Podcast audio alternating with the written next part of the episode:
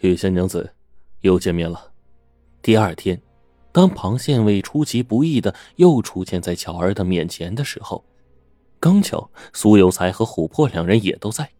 巧儿和苏有才十分的惊讶，琥珀呢却摆出一副局外人的姿态说：“庞大人，你今天大驾光临，莫非玉敬兄的案子出了什么蹊跷？”今天是八月十六。我却是昨天早上，也就是八月十五一早，发现相公死在床上。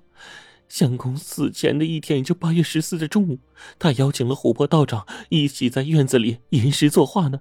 怎么可能在两天前就已经死了呢？我看肯定是有人栽赃这么说的。庞县尉听巧儿这么一说，突然觉得这个妇人很是了得呀。他不但撇清了自己与这个案子的关系，居然还恶人先告状的说有人想栽赃。你这话什么意思？难道我们大人诬陷你不成？仵作忍不住发作了，庞县尉呢，忙伸手制止了他。空口无凭，你们怀疑姐夫的死因，可有什么证据？苏有才以挑衅的神色看着庞县尉，庞县尉摇了摇头说：“嗯，没有证据。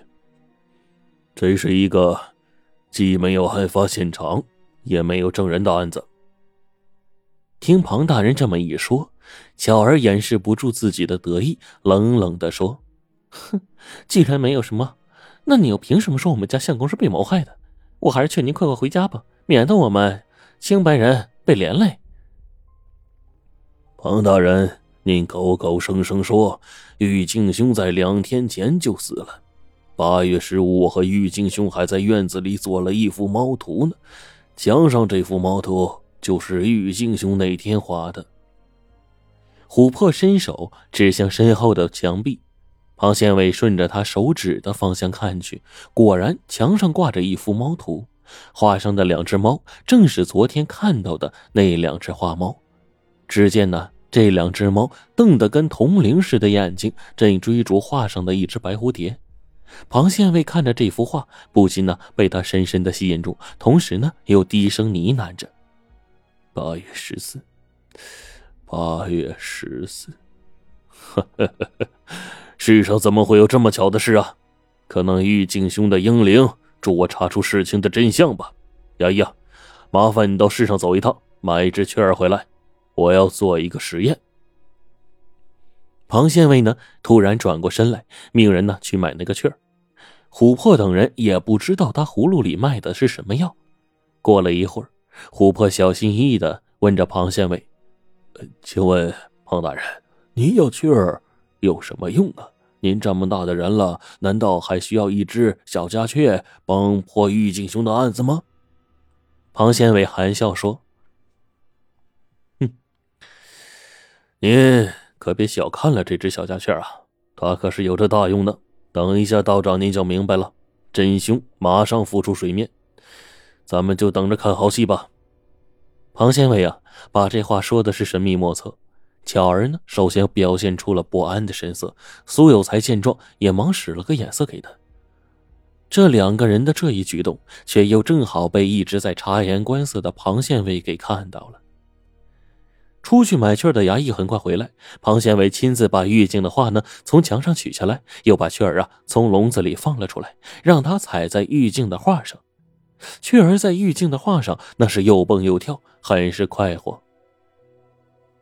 此画果然是玉镜兄所作，只有他做的画才能如此的逼真呢，以至于让雀儿以为画上的猫是真的，跟他玩耍了起来。看来道长你没有撒谎啊！贫道从来不打诳语，嗨，出家之人以安守本分为怀啊。琥珀得意的说。你说玉镜本月十四日那天中午和您在院子里做了这幅画啊？千真万确。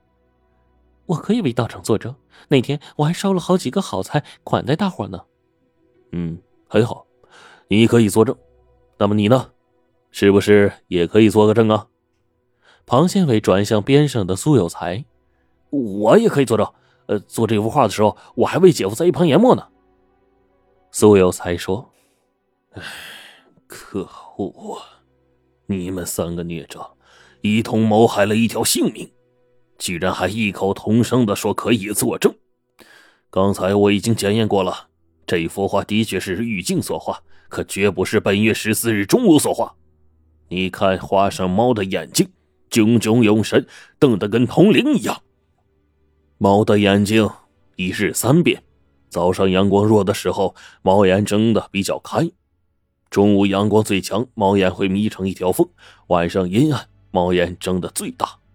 本月的天气一直是晴朗多阳。没有一天是阴天，你看画上猫的眼睛睁得这么大，怎么可能是八月十四大中午画的？道长，你刚才不是说画上的两只猫是玉镜八月十四日中午画的吗？那天是晴天，猫眼应该是眯起来才对，怎么会睁得像铜铃呢？玉镜乃是一代画猫高手，他观察事物这么仔细，怎么可能犯这种低级错误呢？唯一的解释只有一个。是你们三个人共同害死了玉镜，起码做了伪证。对于本人的判断，你们服还是不服？庞县尉铿锵有力的话语，叫琥珀一下子就瘫软了下来。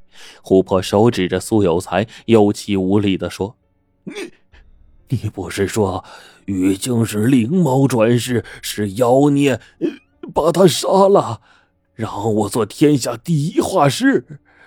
看来玉镜真是个妖孽呀！就算你把他杀了，他的话还是会来向你寻仇。你，琥珀说着就晕了过去。你们两个还有什么话好说？庞县尉威严的注视着苏有才和地上直发抖的巧儿。我没杀人，一切都是妖道和这妖妇干的，他们两个一有奸情。你这畜生！为了自保，你不顾我可以，可你多少顾过肚子里的孩子呀？你难道连自己孩子都不放过吗？庞县尉把两个人拉开，说：“好戏该收场了。你们这群丧心病狂的家伙，谋害当今第一画师的罪名是什么？你们知道吗？你们死不足惜，只是苦了玉镜兄啊！他这样满腹才华的人。”竟然丧生在你们几个畜生手里，真是千古一悲呀！庞太尉仰天发出了一声长长的叹息呀。